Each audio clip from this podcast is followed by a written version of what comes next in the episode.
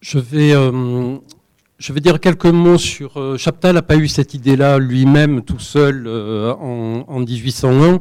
En fait, il se trouve qu'il avait, il a été l'un des auteurs du tome 10 du cours d'agriculture de, de, l'abbé Rosier, qui est paru en 1800, et que Rosier, n'avait pas pu écrire, celui sur la viticulture, puisqu'en fait, le cours d'agriculture de Rosier, il est bâti comme un dictionnaire.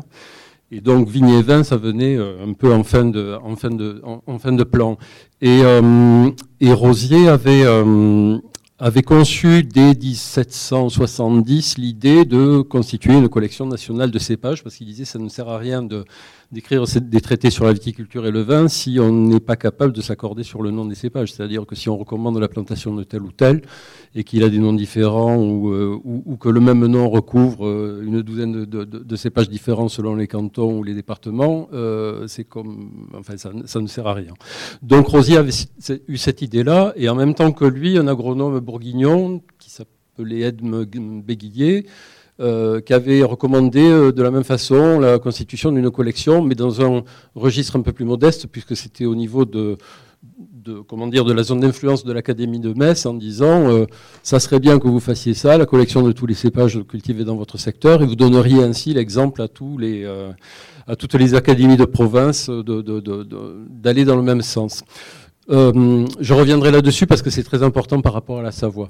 Euh, donc, à partir de 1770, il y a cette idée-là en germe. Elle est, elle est réalisée à deux reprises. La première fois par Rosier lui-même, qui s'installe euh, dans un domaine à côté de Béziers où il essaie de, de rassembler cette collection, et dans le même temps par du près de Saint-Maur, qui est, est l'intendant de Guyenne.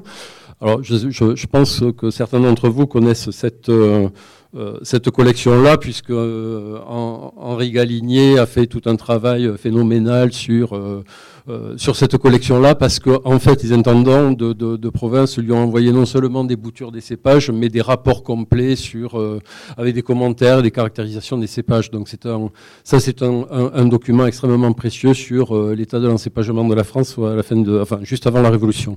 Donc il y a la Révolution, ces deux, ces deux, je passe sur les détails, mais ces deux collections première disparaissent. Et comme Chaptal se charge de l'écriture du cours complet de l'abbé Rosier pour la partie, euh, pour la partie 20, il a forcément connaissance de, cette idée de, Rosier d'une part, et d'autre part, il fait partie des gens qui ont été extrêmement choqués par ce qui s'est passé euh, sous la terreur, et en particulier la dévastation de la pépinière des Chartreux. C'est pour ça, je réponds à madame qui se demandait si c'était Luxembourg, euh, l'État ou le, jardin.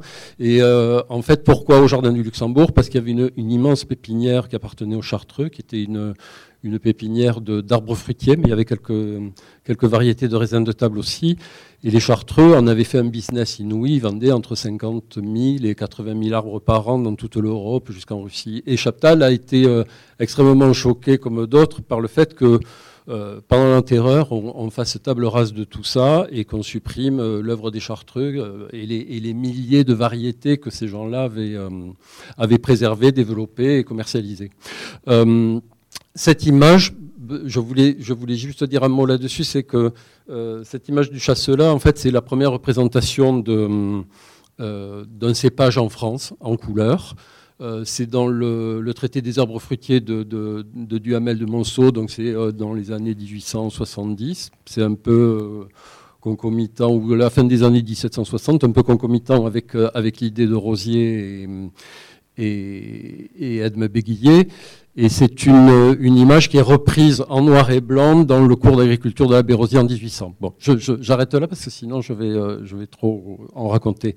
Euh, ce qui me semble, je, vous fais un petit peu l'historique de la collection du Luxembourg parce que dès le départ, en fait, il y a des gens qui s'insurgent contre l'idée de mettre une collection unique en France implantée à Paris où forcément euh, euh, ça va être compliqué, le climat ne s'y prête pas, euh, euh, c'est pas forcément représentatif. Enfin, l'idée, ça serait plutôt la meilleure, une meilleure idée serait de constituer des collections aux quatre coins de France, sinon une par département, et d'essayer de, régler la synonymie au niveau des régions, et puis après, progressivement, d'avoir une, une, synonymie générale, une, enfin une caractérisation des cépages au niveau national, sous l'égide sous de la Société centrale d'agriculture.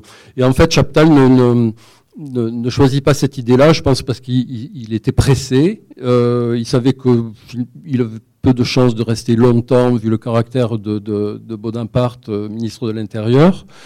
Donc il se dépêche, il envoie vite son courrier au préfet, il se dépêche de faire euh, planter la, collection au, Luxembourg, mais effectivement, quand, peu avant que Bonaparte se fasse couronné empereur, il, démissionne de sa mission de, son poste de ministre de l'Intérieur.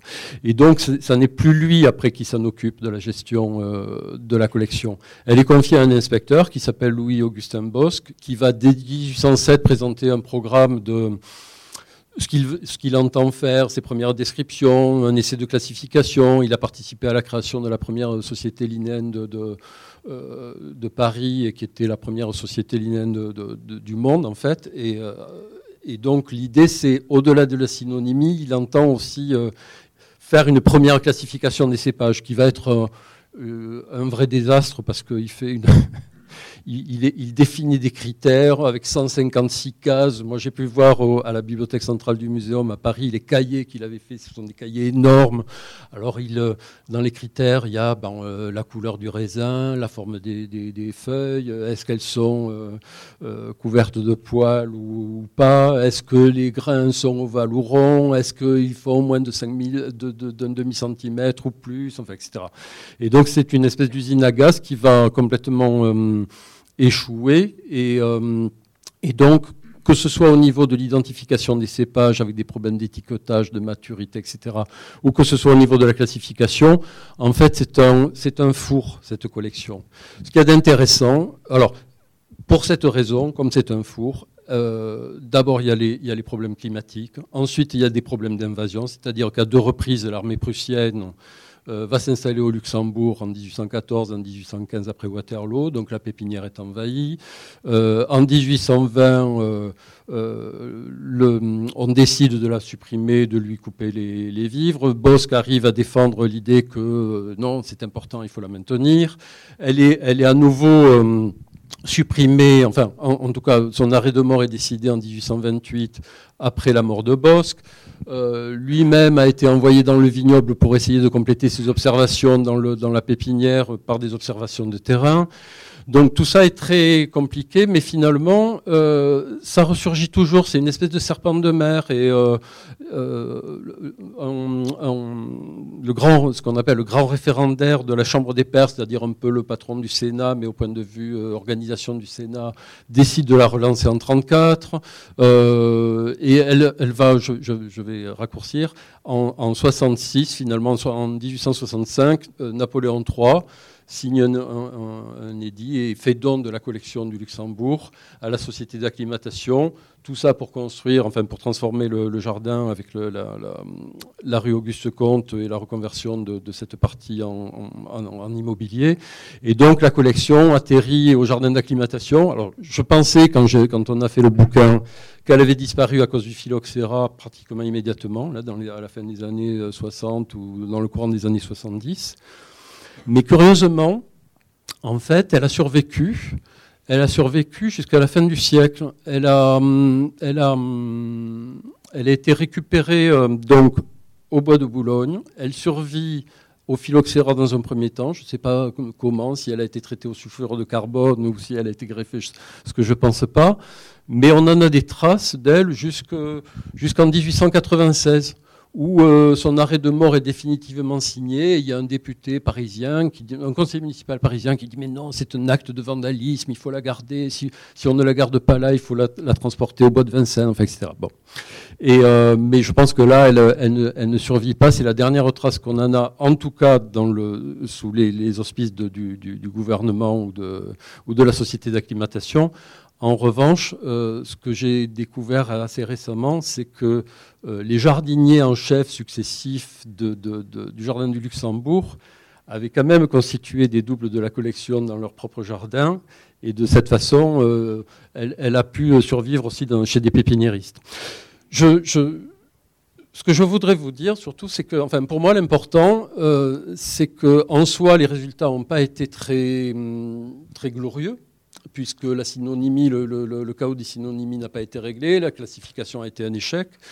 En revanche, ce qui, est, ce qui me paraît évident, c'est que s'il n'y avait pas eu cette collection-là, il n'y aurait pas eu toutes les collections qui se sont constituées en France à partir de vers 1810, 1815. Ça commence avec celle du Conto d'Art en Touraine. Euh, il y a celle du Château Carbonieux à Bordeaux en 1824. Il y a celle du Jardin botanique de Dijon en 1834.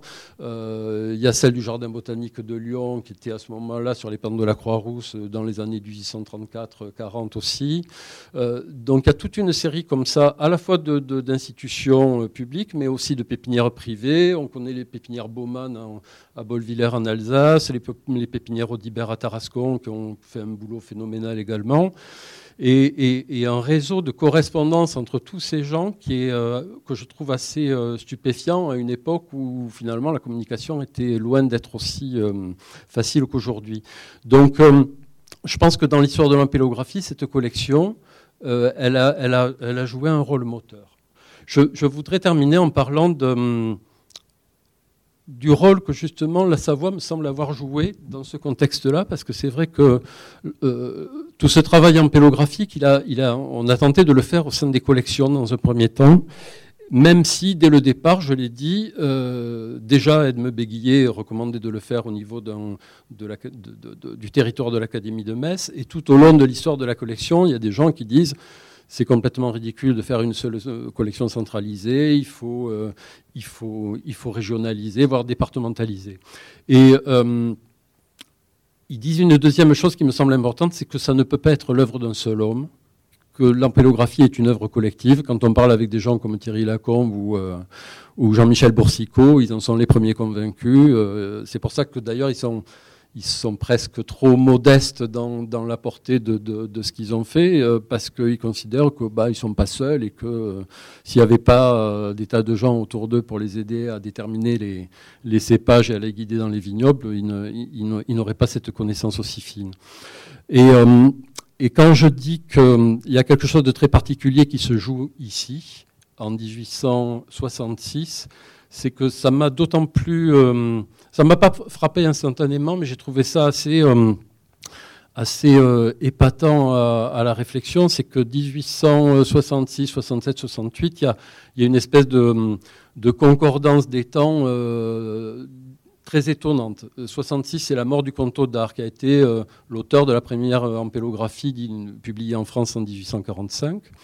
C'est aussi le moment, 1868, où le, où le phylloxéra est identifié dans le Vaucluse.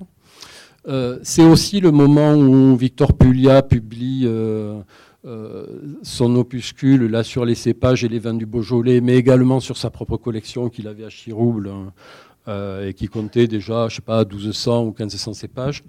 Et en fait, en septembre 1868, donc,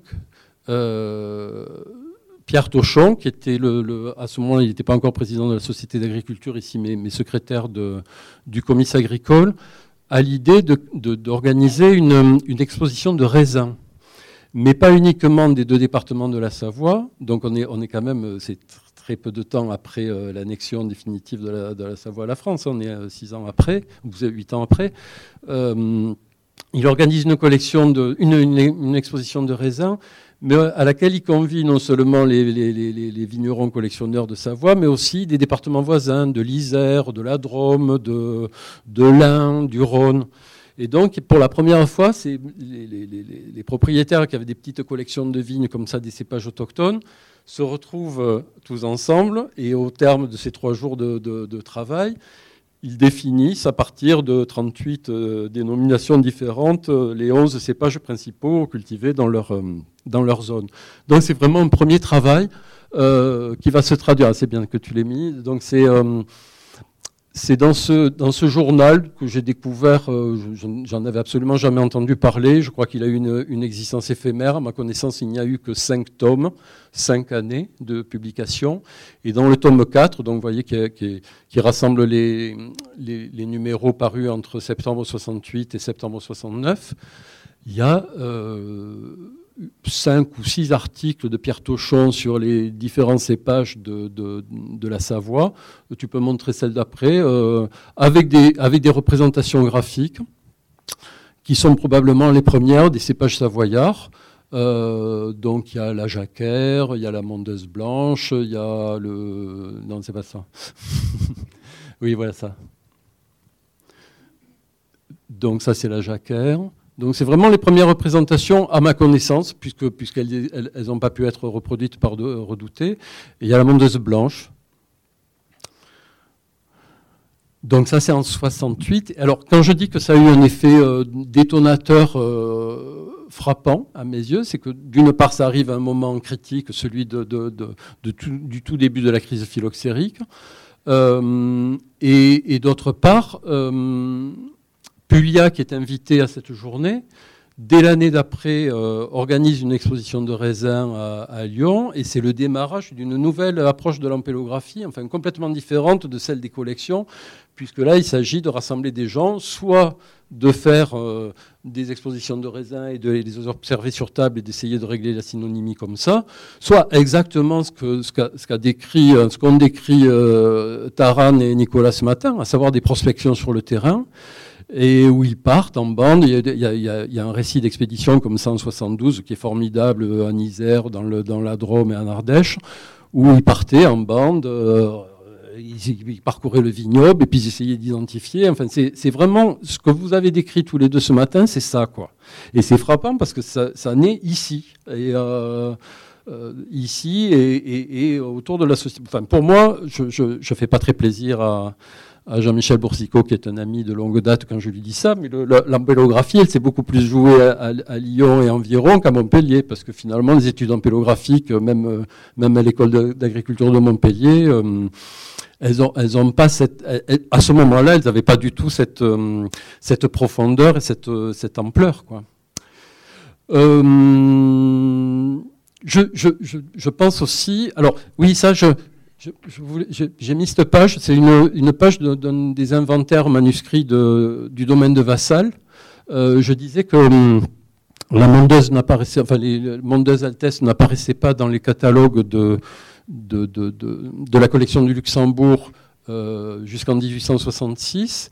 Et là, en fait, euh, sous, la, plume du dernier jardinier en chef du Luxembourg, et là, en fait, on a la mention de la, du hibou, de la mondeuse, enfin hibou noir, rouge, blanc. Euh, quand on dit rouge, en général, c'est pour désigner le gris. Hein. Euh, c'est un peu, euh, parfois il y a rouge et gris, mais c'est souvent le, gris. Il y a la mondeuse noire, grise et blanche. Il y a une mondeuse blanche.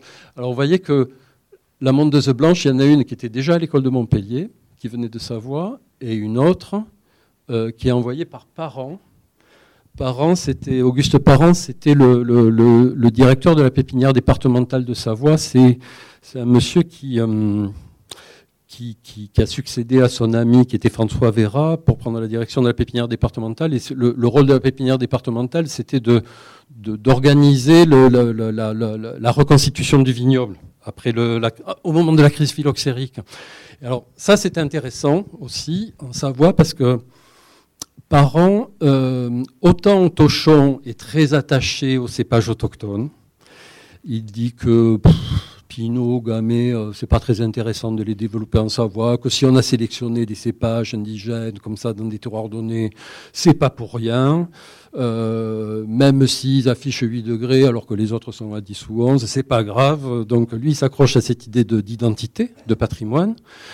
Alors qu'Auguste Parent, lui, euh, ben lui, il dit, il parle de la terrible jacquère. Il dit que la mondeuse, c'est pas la peine d'essayer de, chercher à l'améliorer, qu'il vaut mieux planter de la syrah et du cabernet. Donc, on, voit bien à ce moment-là, au moment de la reconstitution, qu'il y a hum, non seulement l'effet du phylloxéra lui-même, mais une espèce de lutte d'influence entre euh, les tenants de la tradition et de l'identité euh, régionale, et puis ceux qui ont plutôt été influencés par, par Jules Guyot, qui a fait une grande enquête dans les vignobles français, qui lui était convaincu, euh, j'ose pas trop le dire ici, mais un peu comme Pierre Gallet, qui avait en gros 40 euh, euh, cépages, c'était l'avis de Pierre Gallet quand moi je l'ai connu il y a 30 ans, mais qui était plutôt de, l'avis qu'il y avait 40 cépages qui méritaient d'être cultivés en grand et que le reste, on pouvait s'en passer.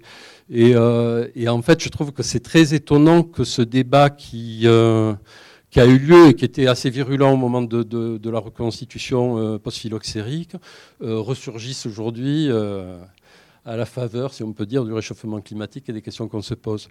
Je trouve ça super intéressant. Je... Mais en tout cas, oui, c'est un moment, c'est un moment en tout cas que je trouve très peu documenté, très peu renseigné. Je ne sais pas comment, à ce moment-là, les cépages savoyards ont, survécu, dans quelle mesure ils ont survécu on a du mal à, savoir euh, combien il y avait réellement de cépages en France cultivés euh, au 19e. Euh, les, estimations, du fait des, problèmes de, nomenclature, oscillaient entre 200, 250 et 2000. Donc, combien exactement quand, on en discute avec Thierry Lacombe et Jean-Michel Boursicot, ils sont plutôt d'avis qu'il y en avait à peu près 600 et qu'on en aurait perdu le tiers, puisqu'aujourd'hui, dans la collection de Vassal, il y en a 400. Euh, il y en a 200 qui sont inscrites au catalogue, donc il y a encore du boulot à faire si on veut pouvoir euh, euh, réellement ranimer tout ce patrimoine ampélographique. Mais le, fait est que pour la Savoie, je n'ai pas d'éléments. Autant dans d'autres régions, on voit bien, euh, je, pense dans la Drôme par exemple, il y a un propriétaire, Aimé Champin, qui fait un boulot dingue. Il, se dépêche de, tout greffer très vite pour sauver tous les cépages de son coin, et même au-delà. Euh, en Savoie, c'est beaucoup plus compliqué. D'abord parce que le phylloxéra arrive au début des années 1870 et que la liberté de circulation des plants américains pour le, greffage n'intervient que vers 1889. Donc on perd pratiquement 20 euh, ans. Et je pense qu'il y a beaucoup de cépages à ce moment-là qui ont disparu, quoi, qui ont été sacrifiés. Et je ne sais pas, j'ai pas trouvé trace, on en, parlait un petit peu ce matin, euh, j'ai pas trouvé trace, contrairement à beaucoup d'autres départements, de, véritables collections. Alors, euh, il y a celle de, Charles Silvos, qui était euh, à Saint-Joire, euh, qui a été un, moment président du, du, comice agricole de Chambéry. Puglia parle de lui en disant que c'est vers la fin des années 1880. Il est venu faire. J'ai beaucoup pensé à ça parce que hier soir j'ai eu le privilège, avec quelques autres, d'être invité à dîner chez, chez Michel Grisard. De, fait le récit de cette, journée passée dans la collection de Charles Silvos. Et en fait, euh, ils ont été tellement bavards qu'il rate le train. Il n'a pas l'air du tout mécontent d'avoir raté le train, parce que du coup, il a droit à passer la soirée chez Silvos et, il vante l'hospitalité très généreuse du patriarche des vignerons de Savoie. Donc ça m'a beaucoup fait penser euh, hier soir à, à cet épisode. Et, euh, et, donc, oui, voilà, on a quelques indices comme ça, mais qui sont extrêmement ténus du fait que oui, il y, avait des il y avait des gens qui avaient constitué des collections, certes modestes, mais sans doute qui ont permis en partie euh, le sauvetage de ce patrimoine. André l'a, l'a, pas dit. Euh, quand je l'ai appelé, en fait, c'est parce que je. Ah oui, j'ai mis cette image parce que je la trouve exceptionnelle. J'ai demandé à Taran tout à l'heure s'il voyait où c'était, parce que moi, je ne connais pas du tout votre région. Euh, c'est une image de, Turner, donc le très très grand peintre anglais. Il y a très peu d'images de représentation du vignoble euh, français au début du 19e siècle. Euh, et, cette gravure qui est, enfin, il y a, à la fois l'aquarelle originale, enfin le lavis original et la gravure, là en l'occurrence c'est la gravure, qui sont conservées à la Tate à Londres, et ça représente donc le vignoble entre Grenoble et Chambéry. Et, c'est vraiment euh, c'est une représentation tout à fait euh, exceptionnelle. Donc j'aurais bien aimé qu'elle soit dans le bouquin, mais elle n'y est pas, donc euh, je, je, vous la montre.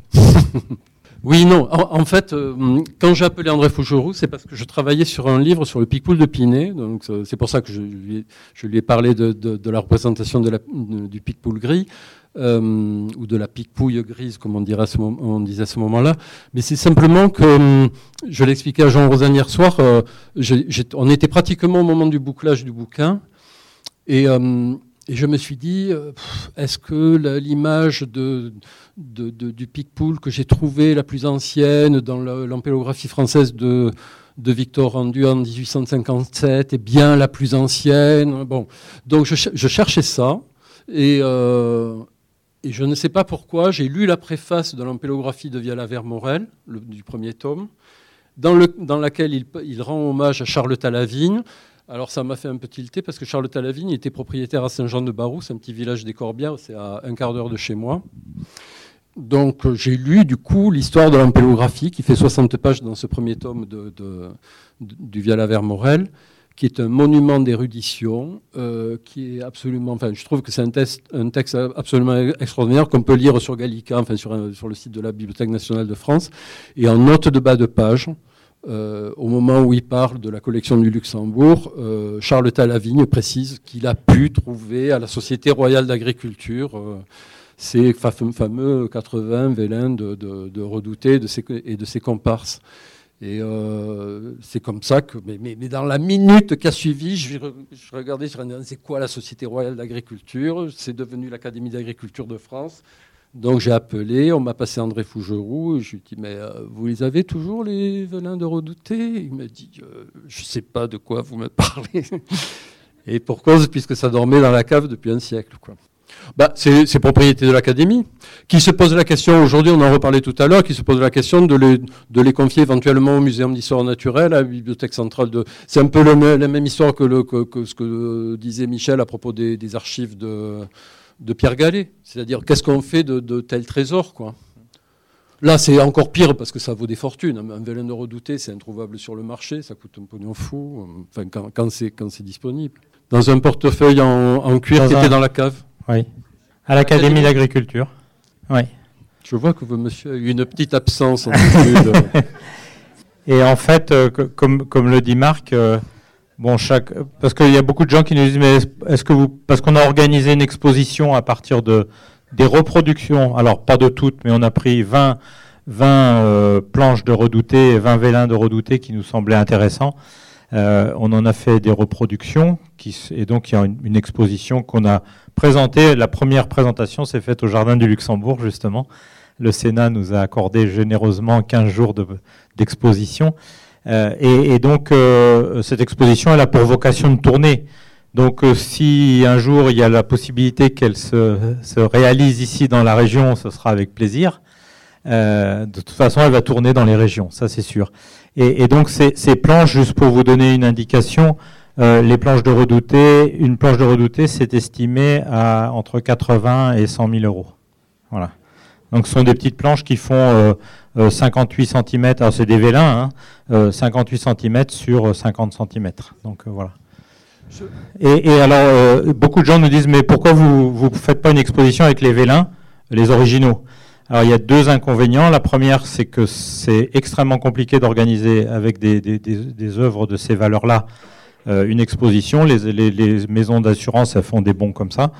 Euh, et puis la deuxième, euh, le deuxième inconvénient, et c'est, c'est, que en fait les vélins sont assez sensibles à la lumière. Donc elles peuvent pas être exposées comme ça en plein jour. Enfin, il y a des conditions d'exposition qui sont extrêmement strictes.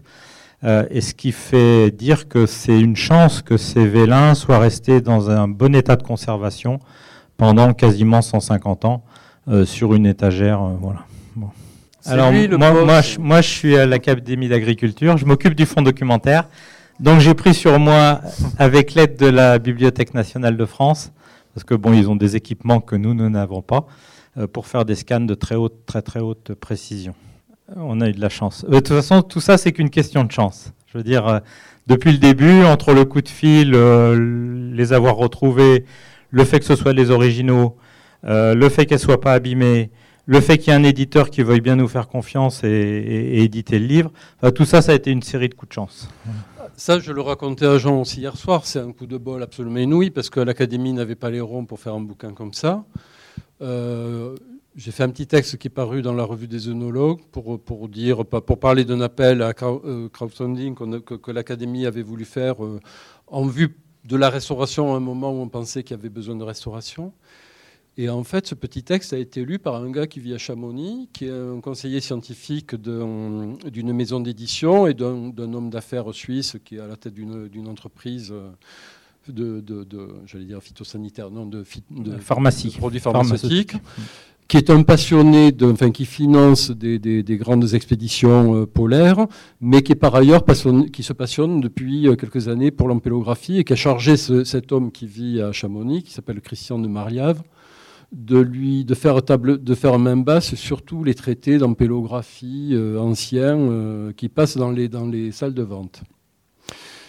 Et quand Christian de Marliave a vu ce, petit texte que j'avais fait dans la, dans la, revue des œnologues, euh, il a appelé à l'académie, il a dit stop, nous publions. Nous, nous, oui, oui, nous publions, puisque ah ils ont aussi une maison d'édition qui s'appelle Paulsen, qui est plutôt spécialisée dans le dans l'alpinisme et les expéditions. Et, là, ils ont fait un, hors collection euh, hmm. Un peu particulier.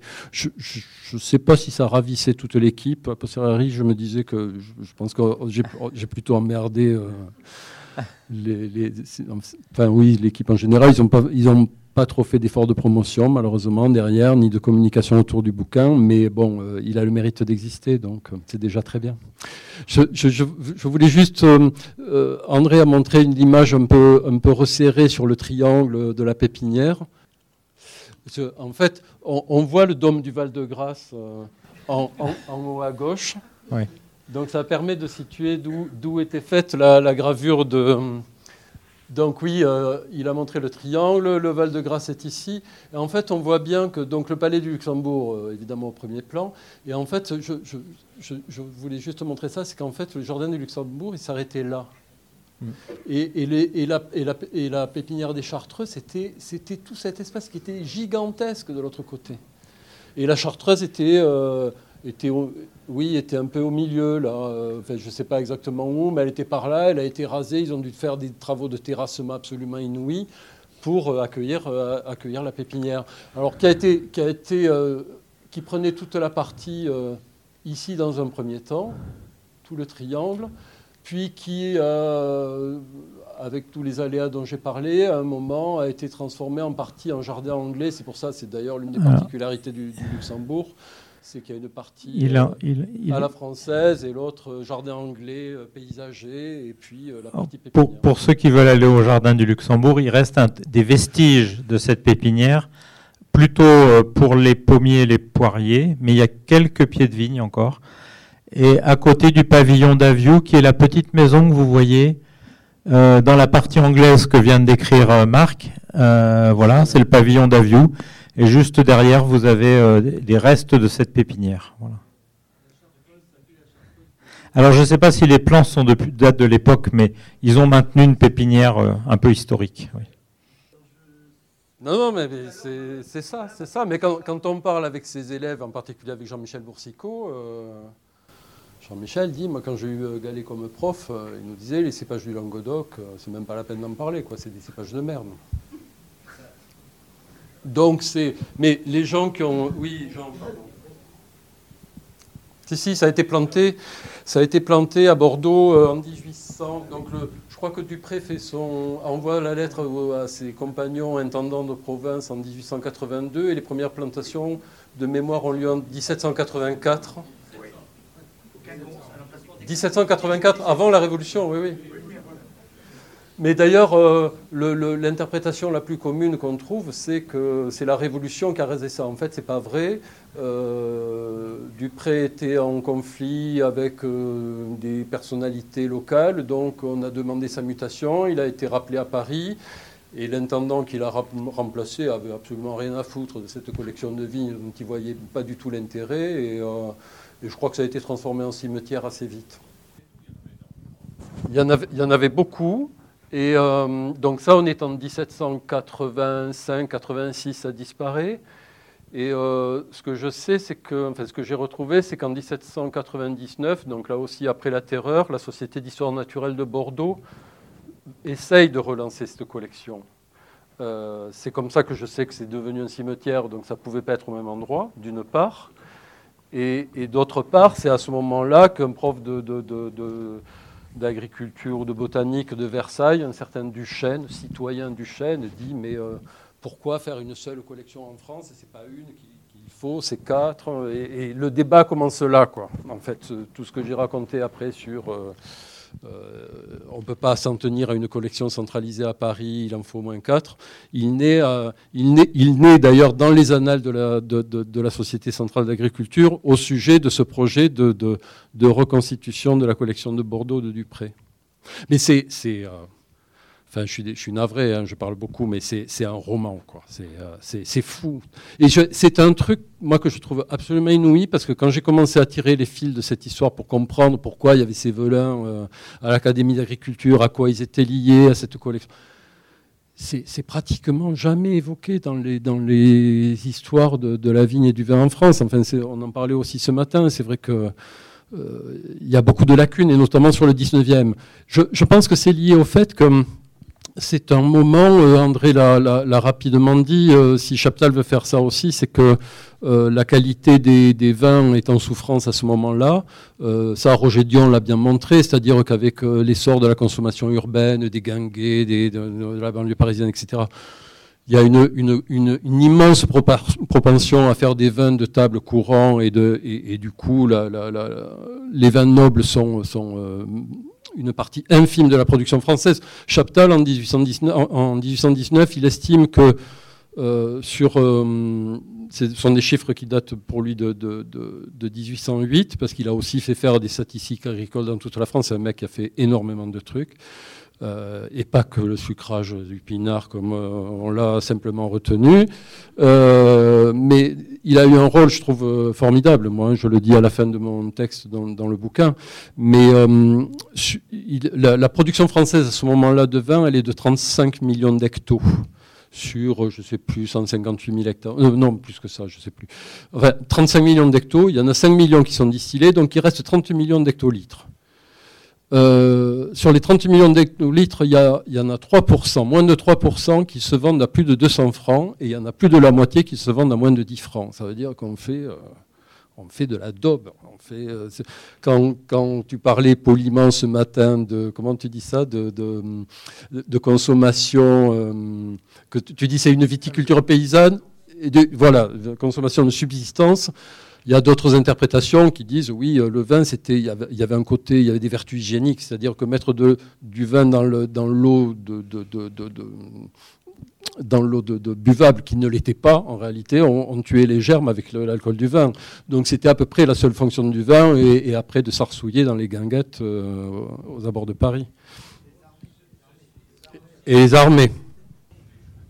C'est ça, mais c'est l'une des idées de, de, Chaptal, la statistique, c'est vraiment, euh, c'est l'un des trucs qu'il confie au préfet. Alors c'est vrai que les préfets, comme disait André, entre euh, la mobilisation pour les guerres, euh, le développement économique, la statistique, les gars, ils étaient un peu, je pense qu'il y en a certains qui ont mis du temps à, réagir à la commande de Bouture. D'ailleurs, ils se font tirer l'oreille, il faut les relancer à trois ou quatre reprises, enfin bon. Oui, Chaptal, il a une phrase qui me qui me fait beaucoup rire. Il dit l'organisation que j'ai conçue, euh, la, nouvelle administration générale, euh, permet de faire circuler de l'information et les ordres du ministre à l'administré avec la rapidité du fluide électrique. Je trouve ça. Alors moi, je vais, je vais reparler un tout petit peu parce que l'histoire, en fait, euh, amène l'évolution de ses consommations et, de sa production, bien sûr. Tu me permets de dire un mot, excuse-moi. Ah, c'est la dernière image de la pépinière et vous voyez qu'il n'y a, plus de, il a plus de vignes et il y a les promeneurs et les gamins qui jouent au cerceau. On est en 1866, c'est vraiment euh, quelques mois avant le déménagement au bois de Boulogne. Donc on voit bien que la pauvre collection de vignes, euh, elle n'est pas, elle est pas au cœur de, elle est plus du tout au cœur des discussions, quoi. Oui, je veux dire, c'est l'histoire qui écrit un petit peu l'évolution de, de, la consommation et de la production de vin et des cépages. Euh, moi, pour avoir travaillé avec Pierre Gallet et le connaître un tout petit peu, ce qui est sûr, c'est que son histoire était. Euh, il, a commencé sa carrière un petit peu euh, à, rassembler ou à travailler comme énologue entre guillemets dans une grosse société de, de vin pour pour l'armée. Ils envoyaient des trains et des, vins qui arrivaient d'Algérie. Donc c'était des, productions de, vins de vin forts. Il y avait toute la, période, moi j'ai connu en 58 euh, la, fameuse période des, cépages améliorateurs dans les années 70 également. C'est-à-dire qu'il fallait faire 90, 100 hectares et puis il fallait améliorer avec d'autres cépages ou d'autres vins qui arrivaient de, l'étranger comme l'Algérie. Donc c'est vrai que tous ces cépages, euh, Carignan, euh, Aramon, euh, ils ont été bannis. Enfin, il y a des cépages qui, ont vraiment Et, je conçois tout à fait Pierre Gallet de, dire mais ça vaut rien, quoi. Il faut. mais, justement, il n'a pas repris le niveau d'une culture normalisée de la vigne. Il était sur des productions. Oui, mais je, je hum, c'est pas pour défendre le Languedoc. Hein. Le, le, Languedoc n'est pas seul concerné, c'est-à-dire que, Ah non, non, non, mais enfin... que dans, dans, tous les départements, il y a eu cette, euh, cette propension. C'est aussi beaucoup lié au fait, euh, le, changement sur, le, sur les héritages, c'est-à-dire que il n'y a plus euh, une espèce de droit DNS. En fait, les, propriétés sont divisées entre tous les, entre tous les enfants. et donc, il y a une, atomisation de la propriété qui, incite tous ces petits propriétaires à, à planter de préférence euh, des cépages très productifs parce que c'est les seuls qui leur permettent de, s'en sortir financièrement. Donc il y, a ça aussi qui joue. Et, et, le fait que la consommation en France soit une population populaire, urbaine, euh, euh, assez pauvre, et qui n'a absolument pas les moyens de se payer des vins à plus de 200 francs. Quoi. Ça c'est clair. Oui, mais c'est à l'époque où la douce noire a été supprimée parce que, euh, comment dire, c'était le cépage rouge le plus cultivé en Savoie. Lequel, pardon? La douce noire, enfin le, corbeau, c'était le cépage le plus cultivé en Savoie. Et, du jour au lendemain, il a été supprimé pour manque de qualité. Moi, je me souviens bien, c'est Gabriel Culas, qui était notre technicien ITV, qui avait dit euh, non, il n'y avait que le Pinot, le Gamay qui, faisait des bons vins en rouge, et puis point, quoi. C'était euh, parce que ça tenait suffisamment de de degrés euh, avec un, rendement euh, intéressant. Et c'est une, c'est pas une politique, c'est une pratique qui était euh, courante. C'était comme ça, il fallait les cépages améliorateurs. Et en Savoie, il fallait le chardonnay, le pinot noir, le gamay. C'était. Ah, il est content, Tarant. Je lui ai montré cette image tout à l'heure. Alors, vous devez vous demander pourquoi j'ai mis cette image. En fait, c'est la, dernière fois qu'on entend parler dans la, dans la presse de la collection de, du Luxembourg qui est, passé au jardin d'acclimatation. C'est un gars qui s'appelle Albert, euh, alors attendez que je ne me trompe pas, Geoffroy de Saint-Hilaire. C'est un nom connu, euh, surtout des zoologistes. Euh, mais Albert de Geoffroy de Saint-Hilaire était le directeur du jardin d'acclimatation. Et dans, la dernière Assemblée générale, euh, au cours de laquelle on parle de la, de la collection de vignes du jardin d'acclimatation, il passe très vite sur la collection de vignes et alors il s'attarde sur euh, la promesse du Négus d'Abyssinie, euh, Ménélique. C'est lui, avec son lion, euh, je pense empaillé quand même, qui, a, fait une promesse d'envoyer les animaux exotiques d'Abyssinie. Et ça prend évidemment beaucoup plus de temps et ça, fait beaucoup plus rêver les membres de la société d'acclimatation que la collection de, de cépages. Mais bon, il est beau, hein. je n'ai pas résisté. Hein.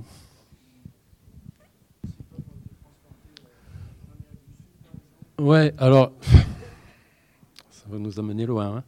Euh, quand j'ai parlé de, sémages de la collection du Luxembourg, non seulement elle sème en France, mais sème euh, euh, à l'étranger, en particulier aux États-Unis, parce qu'il y a des échanges avec, euh, avec des pépiniéristes à Brooklyn notamment, mais pas seulement, en Géorgie, dans le Missouri, des gens qu'on retrouvera d'ailleurs au moment de la crise phylloxérique, puisque c'est eux qui vont envoyer les porte-greffes ou les producteurs américains, les producteurs directs américains.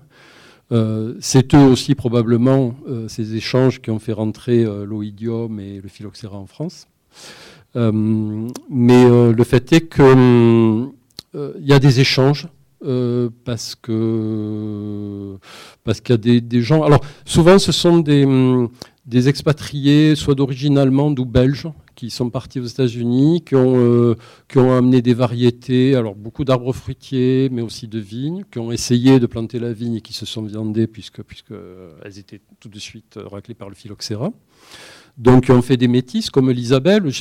On trouve des témoignages qui sont intéressants sur l'Isabelle, d'ailleurs en Savoie aussi, où, euh, des gens, enfin, et à Lyon, où des gens utilisent l'Isabelle comme un, aromatiseur euh, ça a un goût de framboise prononcé. Il ne faut pas en mettre plus de 5%, mais euh, mais il y a des gens qui s'en servent comme dans les assemblages pour booster le goût des, vins rouges. Et donc il y a des, échanges comme ça avec les États-Unis, mais aussi avec l'Australie. Par exemple, il y, a, un récit malheureusement qui n'a pas été traduit en français, mais que je trouve formidable. C'est un gars qui s'appelle James Busby, qui vient en, 1831. il arrive en Andalousie et il, passe du temps en Andalousie, puis il remonte par le Roussillon, le Montpellier et la vallée du Rhône. Il s'arrête à Tain assez longtemps. Euh, c'est un gars qui a, été, qui a 25 ans. Il a été envoyé par le gouverneur de la province des Nouvelles-Galles du Sud avec la mission. il y a déjà eu des premières plantations de vignes euh, en, Australie, mais l'idée, c'est de développer ça. Et, donc, ce gars est envoyé, euh, lui-même a constitué un petit vignoble, et il est envoyé par le gouverneur de la province qui lui dit Tu vas en Europe et tu nous ramènes tout ce qui peut, vous, tout ce qui pourrait pousser ici, qui serait adapté aux conditions climatiques de l'Australie. C'est pour ça qu'il fait euh, Andalousie et Midi de la France, essentiellement. Mais, euh, mais, mais donc, il a eu des. Il repart avec, euh, je sais pas, 500 ou 600 cépages différents. Je ne sais pas comment ça résistait au voyage d'ailleurs, mais le fait est que ça a survécu. c'est Nicolas ce matin parlait du brun fourcaille, du Pogayen. Donc le, le, brun fourca, c'est un cépage qui, qu'on considérait comme provençal, mais en fait, euh, je crois que le dernier à en avoir cultivé, c'est euh, M. Rougier, là, au Château Simone, dans l'appellation Palette, là, Aix. Euh, Jean-Michel Boursicot m'a dit qu'il n'y en, avait plus désormais. mais le, le, brun fourca est le fils du Pogayen, dont Nicolas a également parlé, qu'ils ont retrouvé dans leur prospection. Et et le Pogayen, c'est la. alors je crois que c'est la, mère ou, le père, mais on ne, savait pas qui était la mère. au moment de. Dans les observations, en tout cas des ampélographes comme ça, euh, la caractérisation des cépages, on ne pouvait pas deviner qui était la mère du, du, brun fourca. Euh, et, quand ils ont fait les analyses de génotype euh, à, l'INRA à Montpellier au début des années 2000, ils se sont rendus compte que la mère du Pogayen, c'était un cépage qui avait été ramené par Pierre Truel, qui, a été un moment directeur de la collection de Vassal. il était parti en mission en Australie et il a regardé ce qu'il y avait dans les collections australiennes. Il a ramené tout ce qu'il ne connaissait pas. Et dans le lot, c'était une collection qui appartenait à M. Best, donc le nom du cépage, c'est le best numéro, je ne sais pas quoi, et en fait c'est la mère du Pogayen. Donc c'est un cépage euh, alpin, parce que le, le Pogayen est, un cépage considéré comme originaire du. Et euh, mais on ne sait pas quel est le nom qu'il portait. C'est peut-être un de ceux que, vous retrouvez dans vos prospections sans savoir que, c'est lui. Et peut-être qu'un jour les analyses du génotype diront ah ben le best machin de Vassal c'est euh, tel nom c'est tel nom ici. Donc il y a beaucoup. Mais je, vais terminer avec ça. Je crois que euh, on s'est beaucoup, enfin, on s'est beaucoup perdu dans, le, dans le, les histoires de synonymie, de nomenclature. Euh, il y a un gars qui s'appelle Armand Darmaya, qui est propriétaire dans le Médoc en, en 1861. Il dit euh, mais c'est complètement fou, c'est une tour de Babel, on n'y arrivera jamais. donc il y, a une espèce de désespérance et il dit c'est quand même fou qu'on ait réussi à fixer le nom de 450 variétés de pêchers, de, autant d'abricotiers, de, cerisiers, de roses, et qu'on n'y arrive toujours pas pour la vigne. Quoi. Et, euh, je pense que...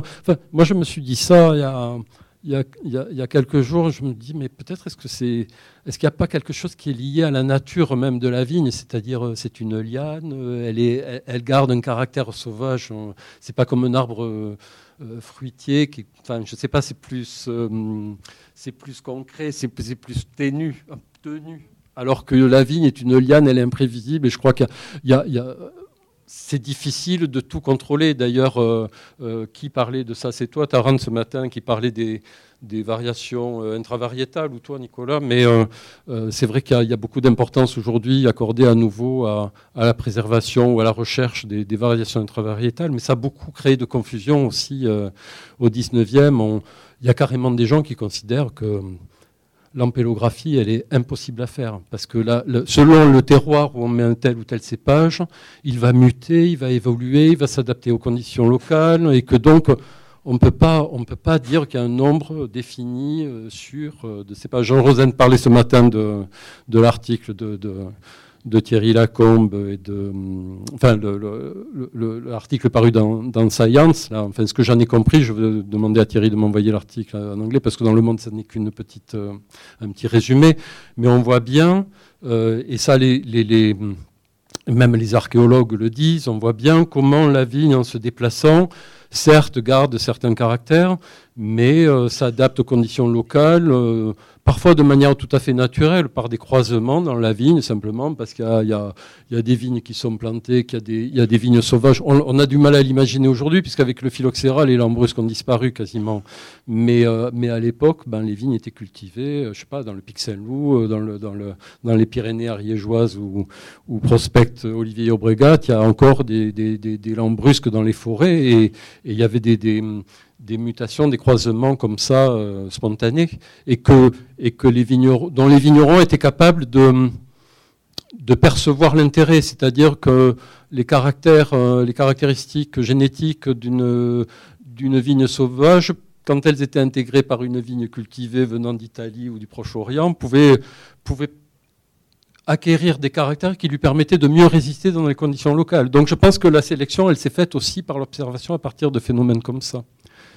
D'ailleurs, au, moment du, au phylloxéra, Chrétien Oberlin, qui était un grand tempélographe euh, de Colmar, euh, lui, plutôt que de, greffer sur les plans américains, sa première idée, il y viendra au plan américain après parce qu'il s'est bien planté, mais sa première idée, c'était d'aller prospecter les lambrusques dans la vallée du Rhin.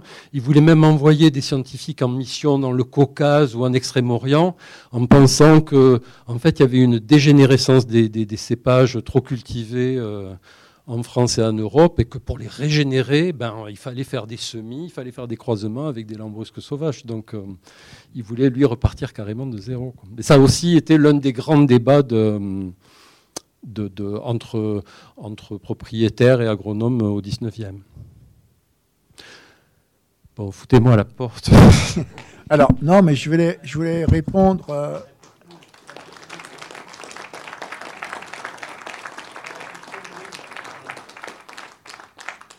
Je voulais répondre pour la douce noire, parce qu'en fait, la douce noire, il y a une grosse, grosse colonie savoyarde qui est partie en Argentine. Et vous savez, la vigne, la vigne a, toujours suivi l'homme, ou à peu près, avec les croisades, avec les guerres, avec euh, les, migrations. Et il y a une grosse colonie de savoyarde qui est partie en Argentine et qui a emmené la, douce noire, qui est appelée la Bonarda là-bas. Il y a 18 000 hectares. C'est un peu comme ça qu'on a eu très, très vite le reclassement de, cette, fameux, de ce fameux courbeau, parce qu'il y a c'est pas, euh, pas anodin, quoi, un pays qui a 18 000 hectares de, de cépage. Et puis j'ai, euh, par rapport à la mondeuse, moi ça fait 30 ans, voire plus, j'ai les frères Brown euh, en Australie qui m'avaient posé la question, je ne sais plus si c'était à Videxpo ou autre, on a de la mondeuse, on cultive de la mondeuse chez nous, mais qui l'a amenée en 1934, je crois. Alors est-ce que cette personne qui était envoyée d'Australie en Europe pour récupérer les cépages, c'est cette période-là ou pas? Non, ça c'est 1831. Ah oui, d'accord, non. Je pense pas. En revanche, euh, le, au jardin d'acclimatation, juste avant le déplacement du Luxembourg au, bois de Boulogne, il y a une commande de la province de Victoria qui est honorée et on leur envoie un double de la collection du Luxembourg. Donc c'est peut-être à ce moment-là. Ah oui, c'est sûr. Oui, d'accord. Voilà, merci. Historien? Non, non, non, non je, ça aussi, je l'ai raconté brièvement. la, formation n'a rien à voir avec ça.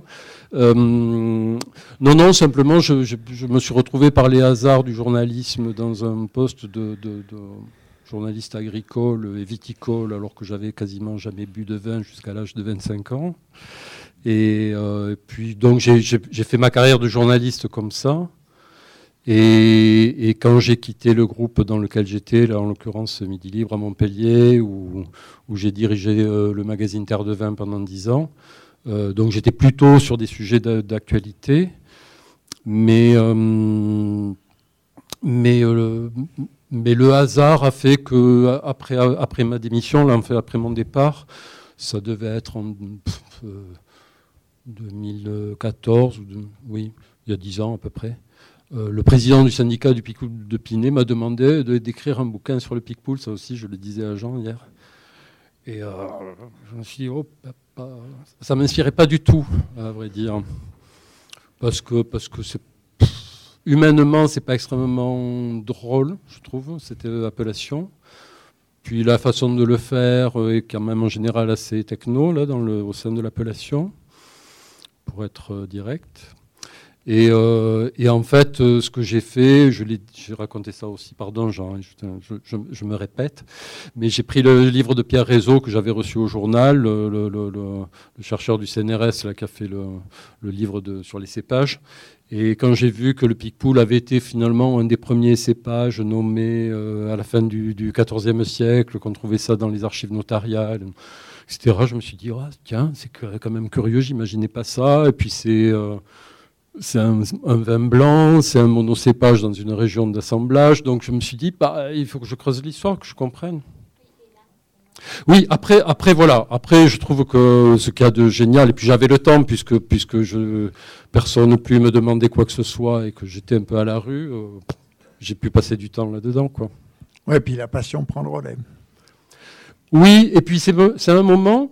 Euh, je pense que c'est ça aussi qui nous, rassemble hein, d'une certaine façon. C'est que moi, en fait, ça m'arrangeait que, que, Sud-Ouest rachète le, titre et veuille parler des grands crus et des grandes marques de champagne, ce qui m'emmerdait prodigieusement. Mais, euh, mais du coup, euh, euh, je suis plutôt reconnaissant parce que parce que je commençais à, tourner en rond, à me répéter dans le journal. J'avais beaucoup plus de mal à concevoir des sommaires. Et, et là, tout d'un coup, il y avait quelque chose qui s'ouvrait.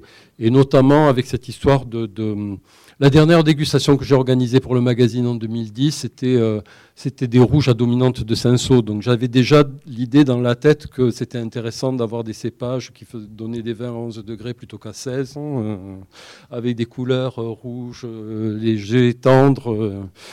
Et alors qu'en Languedoc, on en était encore au Syrah, concentré, boisé, puissante, et que je, n'arrivais plus à déguster ça. Et encore moins à les boire. Bon, c'est un peu tout ça qui a fait que je me suis passionné pour cette histoire. Et puis après, c'est vrai que c'est, oui, c'est le plaisir de, l'enquête.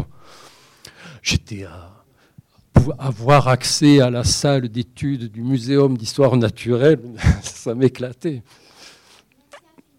Bon, je crois qu'on a commencé un peu en retard, on va finir euh, un peu en avance. Mais euh, merci à Marc, merci à André pour euh, bah, ce bel après-midi. C'est vrai que ça ouvre plein d'horizons. Euh, c'est assez. Euh, tu me fais penser que je n'ai pas remercié parce que vraiment je vous suis très reconnaissant de m'avoir euh, accueilli ici pour parler de ça. Parce que c'est vrai qu'on n'en a pas tellement l'occasion. En Languedoc, c'est un désert absolument culturel à ce niveau-là. Il y a de, enfin, moi, je suis ravi d'entendre ce que j'ai entendu ce matin, qui est cette vitalité comme ça, de l'intérêt pour les, les cépages autochtones. On est loin du compte dans la région. Alors c'est vrai qu'il n'y a pas cette une telle richesse ampélographique.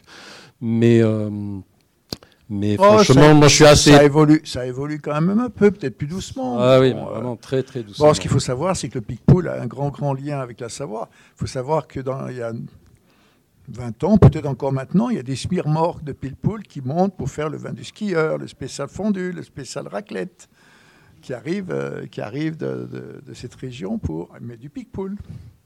Il a servi à tout, le Picpoul. Il servait à faire du chablis et du grave blanc euh, au 19e. Euh. Merci beaucoup.